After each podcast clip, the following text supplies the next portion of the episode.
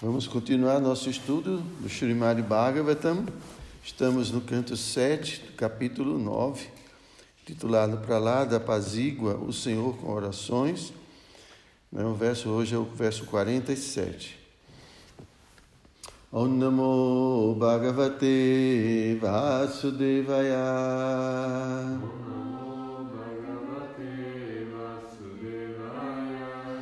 Om Namo Bhagavate Vasudevaya.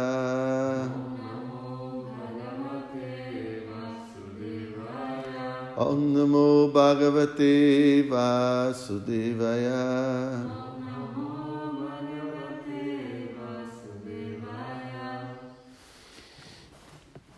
Rupe ime sadashati tava veda sriste Vijam kuru vivanatanyadaropakashya Jukta samaksham ubhayatra vichakshante tvam Yogena vanimiva darushu nanyatashyat Rupe sob, sob as formas, e me, essas duas, Sat Ashati, a causa e o efeito, Tava, vossa, vossas, Veda Shriste, explicada nos Vedas, Bidya, Ankuro, a semente e o grelo, Iva, to, como, Nanunka Cha, também, Anyat, nenhuma outra, Arupaksha, de vós que não possuís forma material.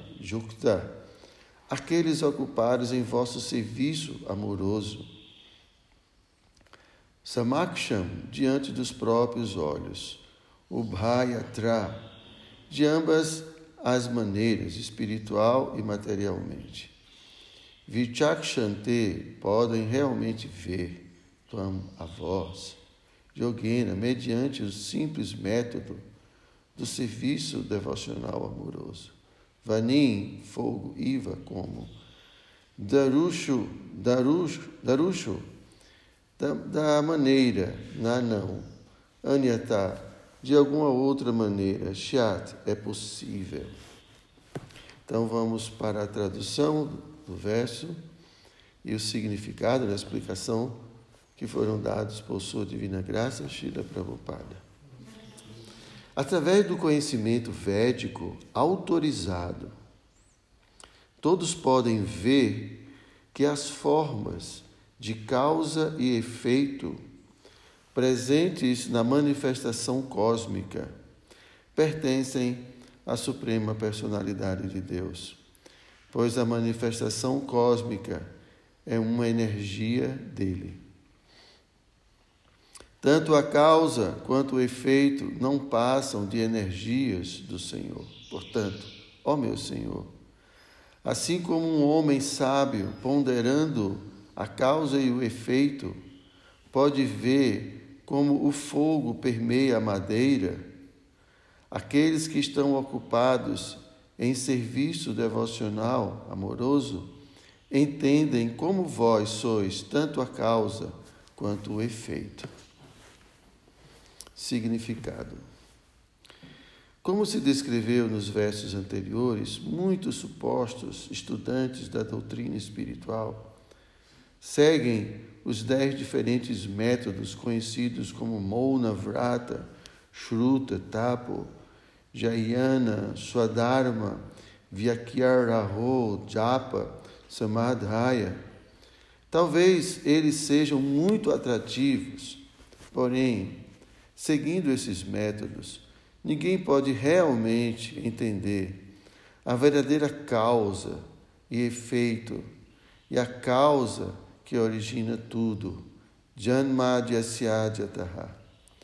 A fonte da qual tudo se origina é a própria Suprema Personalidade de Deus. Sarva Karana Karanam. Essa fonte que origina tudo é Krishna o governante supremo. Ishvara Paramakrishna Satidananda Vigraha. Ele tem sua forma eterna e espiritual. Na verdade, ele é a raiz de tudo. Bijan Mam Sarva Bhutanam. Todas as manifestações que existem são produzidas pela suprema personalidade de Deus. Isto não pode ser entendido pelo falso silêncio ou por qualquer outro método complicado. A causa suprema pode ser entendida unicamente mediante o serviço devocional, como se afirma na Bhagavad Gita, Bhakti Amam Abhijanati. Em outra passagem do Srimad Bhagavatam 11, 14 21, a divindade suprema pessoalmente diz que Bhakti Aham Ekaya Grahya. Pode-se entender a causa que origina todas as causas, a pessoa suprema, unicamente através do serviço devocional e não através de um exibicionismo extravagante. Shila Prabhupada ki jai. Om Gyana Timirandasya Gyanam Jana Shalakaya. Chakshu Umilitam Jena Tasmai Shri Gurave Namaha. Shri Chaitanya Manobhistam Staptam Jena Bhutale. Swayam Rupa Kadamahyam. Dadati Swapadam Dikam Namo Vishnu Padaya Krishna Prestaya Bhutale. Srimati Hridayananda Goswami Niti Namini Namo Vishnu Padaya Krishna Prestaya Bhutale.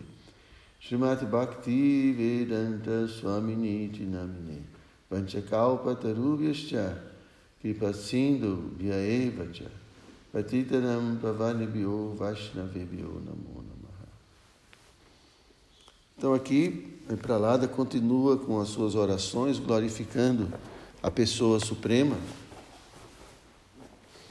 E aqui ele fala sobre um, aspecto né, dessa pessoa suprema e como nós podemos alcançar essa pessoa suprema.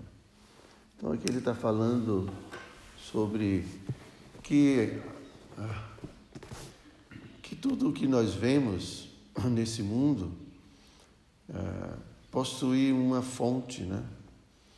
A gente, a gente entende, a gente percebe uma causa e a gente percebe efeitos, né? Então, tudo nesse mundo tem uma causa. Nada existe sem uma causa. Né? Alguma coisa sempre origina outra. Isso é a nossa experiência. Todo, todas as coisas que a gente pode observar é fruto de interações físicas, químicas. Tem toda uma causa por trás de tudo isso. Mas aí a gente sempre pergunta: e a causa original?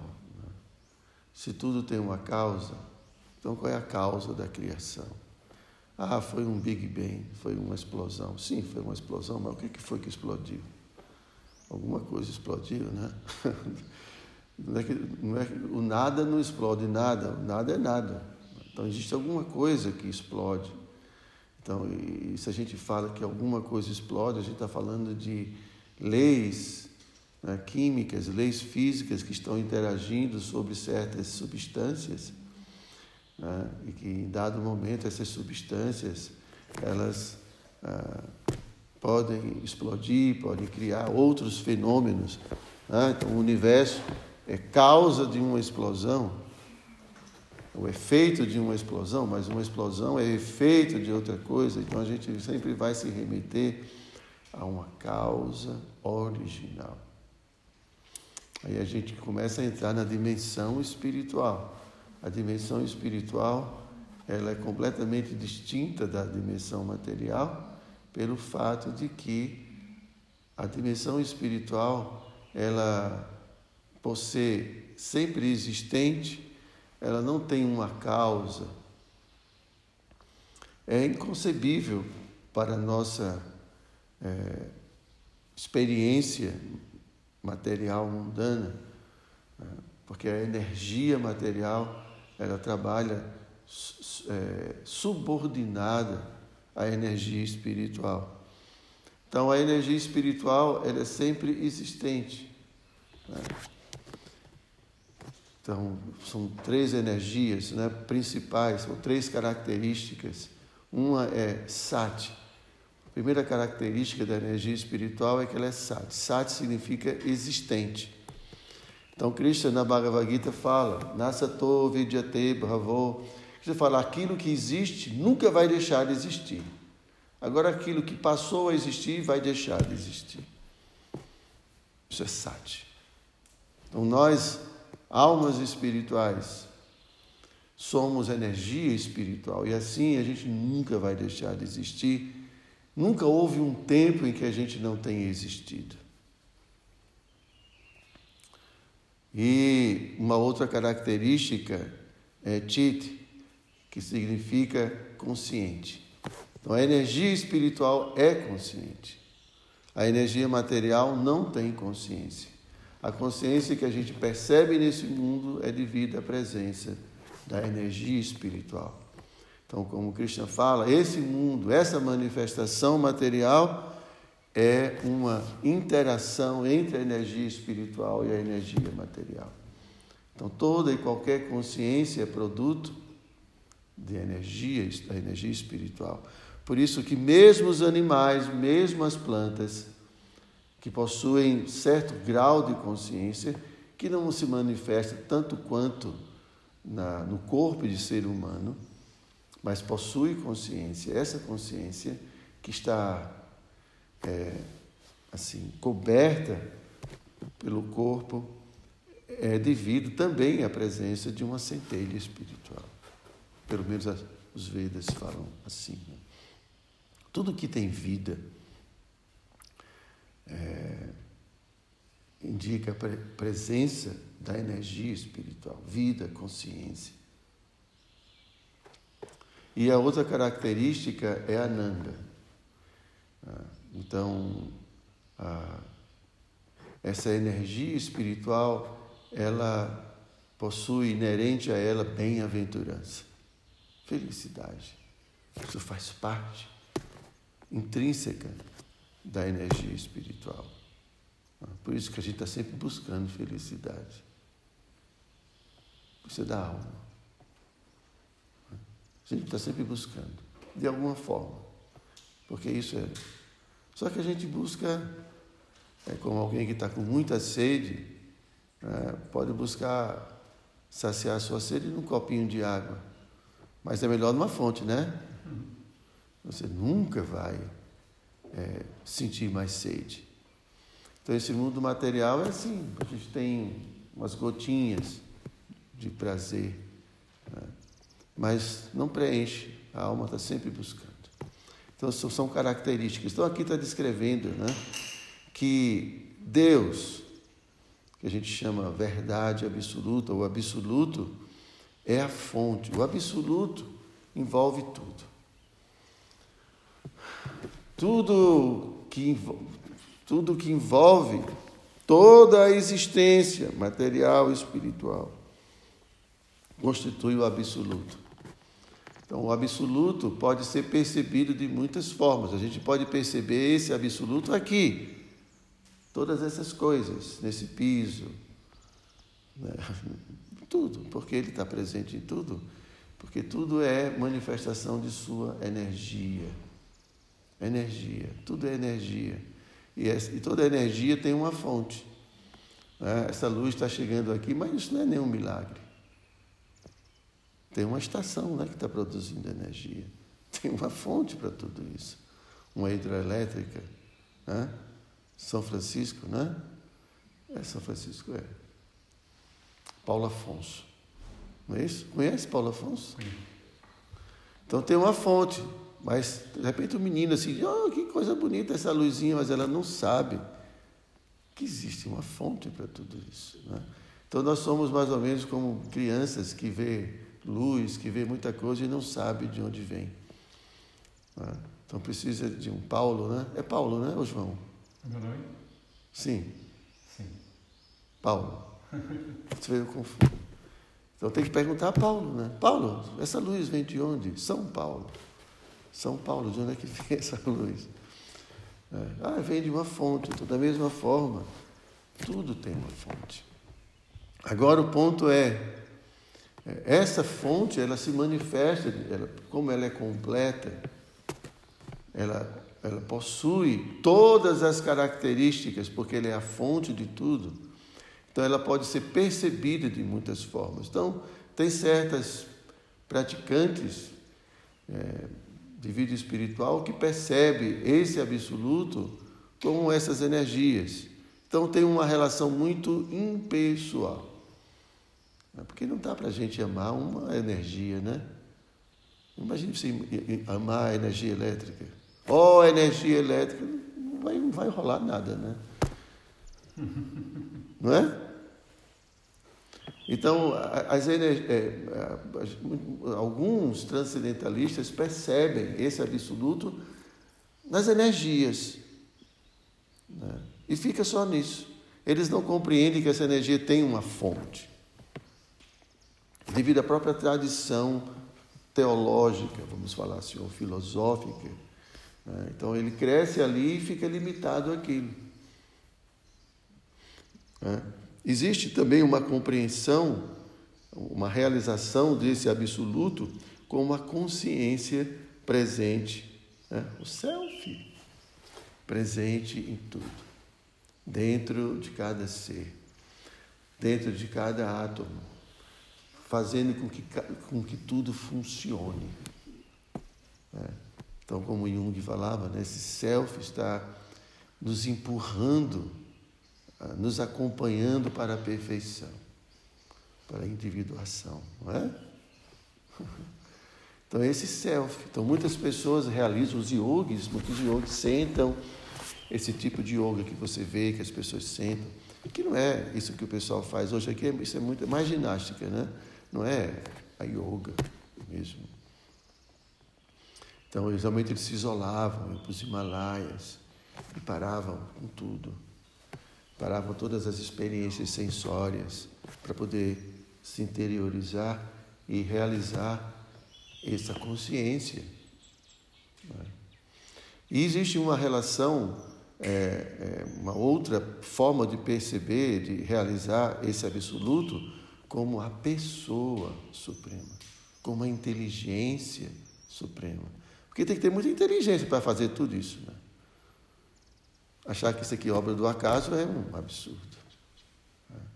Então, é, existe, quando a gente fala de inteligência, quando a gente fala de propósito, de vontade, a gente está falando de uma pessoa. Só uma pessoa tem vontade. Só uma pessoa tem desejo inteligência. Tudo isso é característica de personalidade. Não é, senhora? Estou equivocado? Então, só que algumas tradições acham que você dá uma personalidade a Deus, você está limitando Deus. Não. Depende que tipo de personalidade você está atribuindo a Ele. Eu acho que não ter uma personalidade significa ser limitado. Se eu tiro sua personalidade, você está limitada ou está mais? Agora, depende da personalidade que eu vou te dar. Deus é a fonte de todas as personalidades. Ele é a fonte. E sua personalidade é espiritual. Não é limitante como o nosso, nosso ego falso. Esse ego limitante. Limitado porque é limitado às experiências do corpo. O ego é produzido pelas experiências através obtidas através do corpo. Então é uma personalidade limitada. Mas imagine uma personalidade que abrange tudo. Será que essa personalidade teria um ego limitado? Não. Mas as pessoas sempre atribuem personalidade a esse ego que a gente tem. Então, Como se aproximar dessa pessoa suprema? Qual seria a forma? E está falando nesse verso, através de né, serviço devocional. Aí eu vou explicar para vocês o que é serviço com devoção, com amor. Amor. É, dito que o amor puro, ele é a maior força que pode unir duas pessoas. Concorda? Então, essa é a nossa yoga. É a força da pureza do amor. Então, a gente pode atrair Deus através do amor puro. Essa é a forma de nos aproximarmos, é, assim, nos aproximarmos de maneira mais íntima. Eu não vou conhecer você, Paulo, se você não falar para mim quem você é. Eu preciso conquistar a sua confiança. Então, Deus tem muitas facetas, como a gente falou, muitas formas de você percebê-lo, mas a intimidade dele, que é viver um relacionamento com ele. Porque se ele é uma pessoa, né, significa que eu posso me relacionar com ele. E se ele é uma pessoa, com certeza ele não é vaidoso nem arrogante, porque ele não seria atrativo. Você não iria, não iria se atrair por um ser preconceituoso, né? é, um ser arrogante, orgulhoso, presunçoso. Não. Deus tem todas as virtudes. Então, apesar de ser o poderoso chefão, é, existe uma dimensão em que ele esconde essa característica. E ele se apresenta como uma pessoa comum, porque quer amar. Assim como diante de um filho, a gente não vai, né, se a gente quer brincar com ele, a gente sai daquele nível e vai brincar de carrinho, fica aquele brincando, porque senão não tem graça.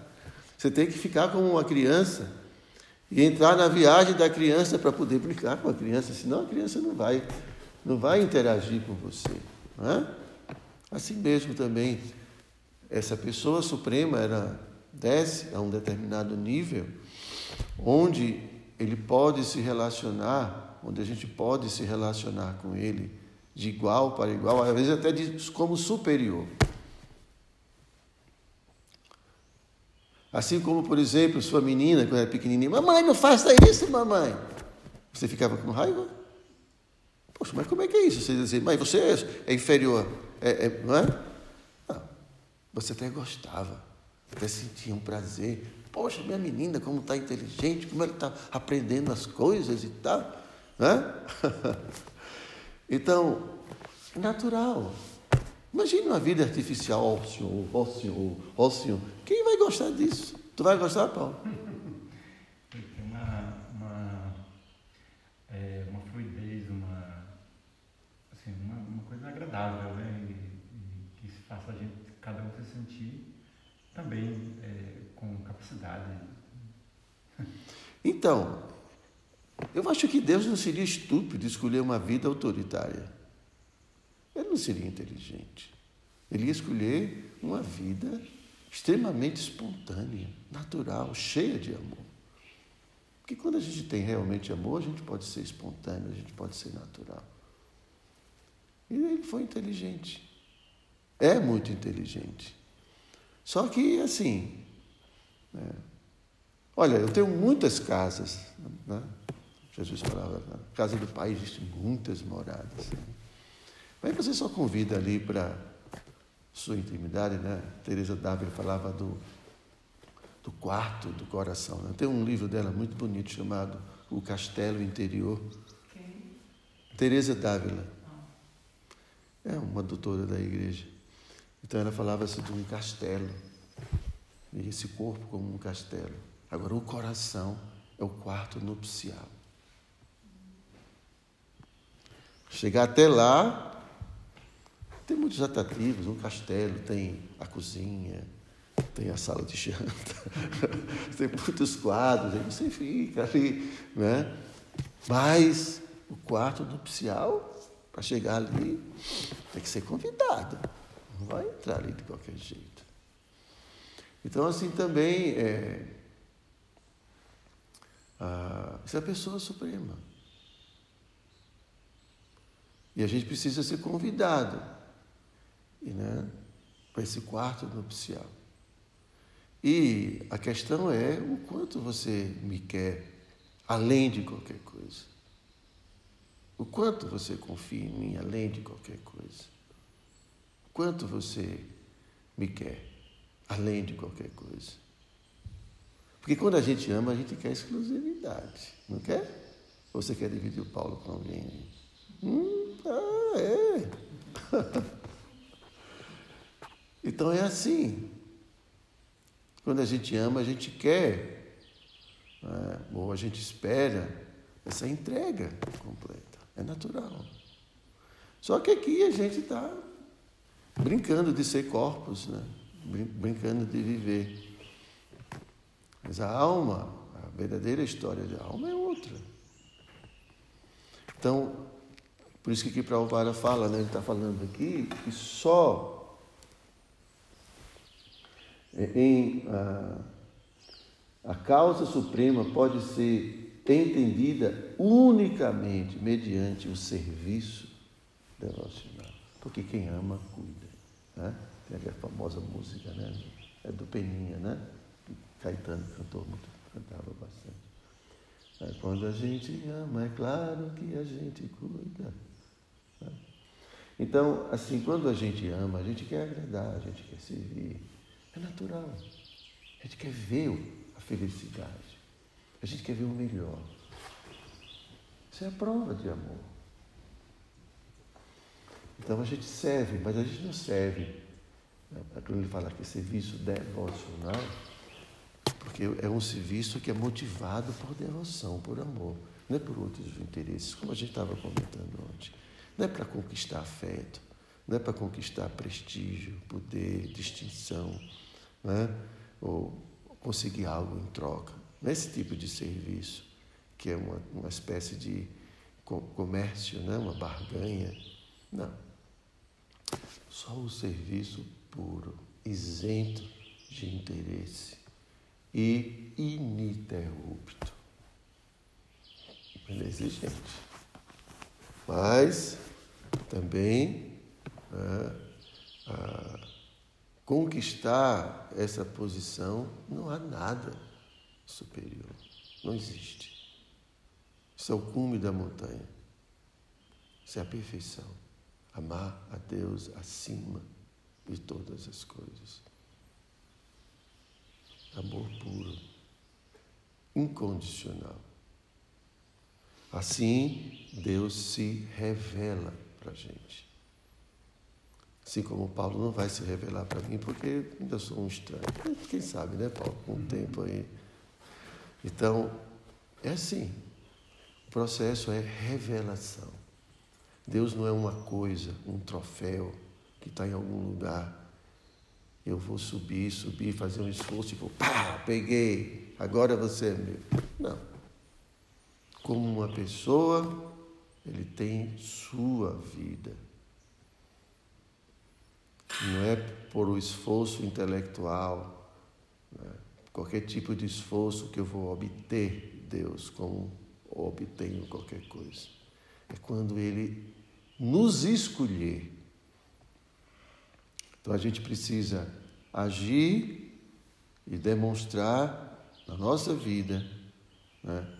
é, demonstrar atividades, comportamentos que de fato o atraia. Paulo levou alguma flor assim para você? Alguma. Como é que foi? é, violeiro, então ele deve ter feito seresta, deve ter feito, né? Aí Maria, ah, esse cara é interessante. Né? Então é assim, né? funciona desse jeito. Então a gente atrai. E o que, que a gente, o que, que a gente tem que pode atrair Deus? Imagine um ser que tem tudo que já é servido por tantas pessoas. O que, é que eu posso fazer para atraí-lo? para que ele me escolha. Não, eu quero você perto de mim. Eu quero você perto de mim. É? Chegar ao ponto de Deus. Aí é assim, é desse jeito. Eu quero você perto de mim. É. Você, a gente escolhe pessoas para ficar perto da gente. É. Mas para isso a gente tem que mostrar alguma coisa para o outro pensar: eu quero você perto de mim.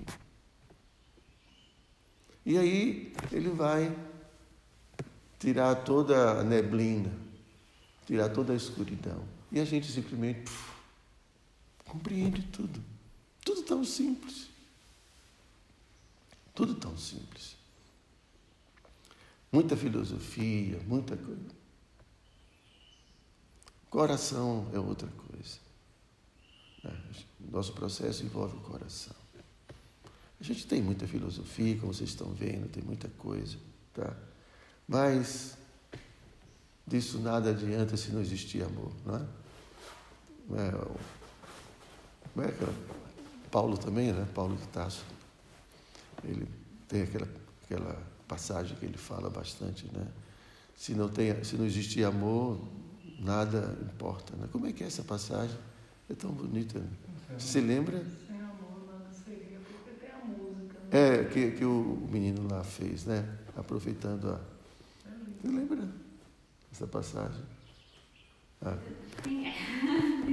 Na, na, Bíblia, né? O, o, é, ele fala, sem amor. É, é, mesmo todo conhecimento, mas sem amor, né? nada seria. Então ele vai falando. Então, é isso. Coração. Deus quer ver o coração da gente, nossos sentimentos, porque os sentimentos que dizem tudo. Ok, gente? Vocês têm alguma pergunta? Algum comentário? Um comentário nessa fala e Freud diz que a cura é pelo amor. É? Quando a pessoa ama, ela se cura. Toda doença, todo sintoma é fruto do não saber, não poder, não conseguir amar. Olha só que interessante. Estou começando a me interessar por Freud, um certo. Mas ele diz cura pela dor, pelo amor, mas a dor que chega no amor. Quando a pessoa começa a amar, ou seja, ama assim, amou todo aquele processo, ela está no processo. Se cura. É. Mas isso é a perfeição, né? É incrível, incrível. É. Muito obrigado por sua contribuição. Uhum. Então, gente, muito obrigado. Bom dia a todos, tá? Hare Krishna. Como dizemos,